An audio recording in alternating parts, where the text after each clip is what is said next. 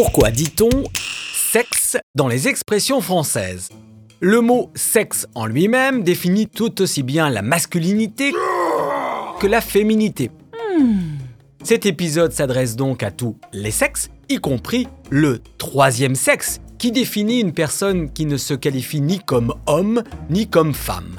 Une expression apparue à la fin du XXe siècle, lorsque la question du genre est devenue importante pour définir chacun.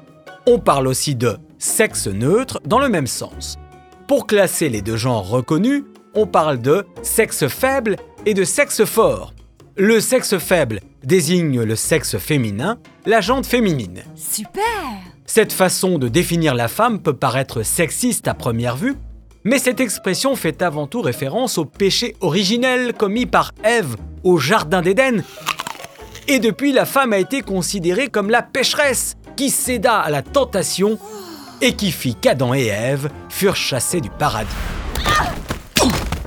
On utilise donc cette faiblesse depuis dans cette expression par opposition au sexe fort. Le sexe fort qui définit donc le sexe masculin et qui, selon certains, est appelé ainsi parce que l'homme serait plus fort physiquement que la femme. Nous nous en tiendrons au péché originel.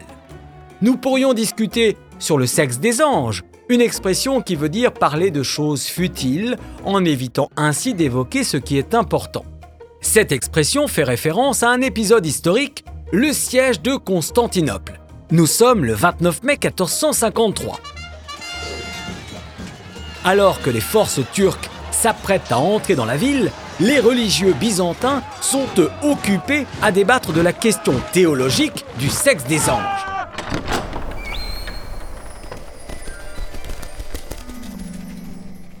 La prise de Constantinople devient alors une formalité pour les Turcs. Cet épisode a aussi donné naissance à l'expression querelle byzantine.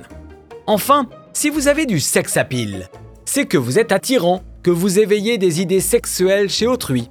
Sex appeal, expression anglaise qu'on peut traduire par attraction sexuelle et qui est apparue dans notre langage au cours des années 20, les fameuses années folles. Sur ce, soyons fous, à bientôt.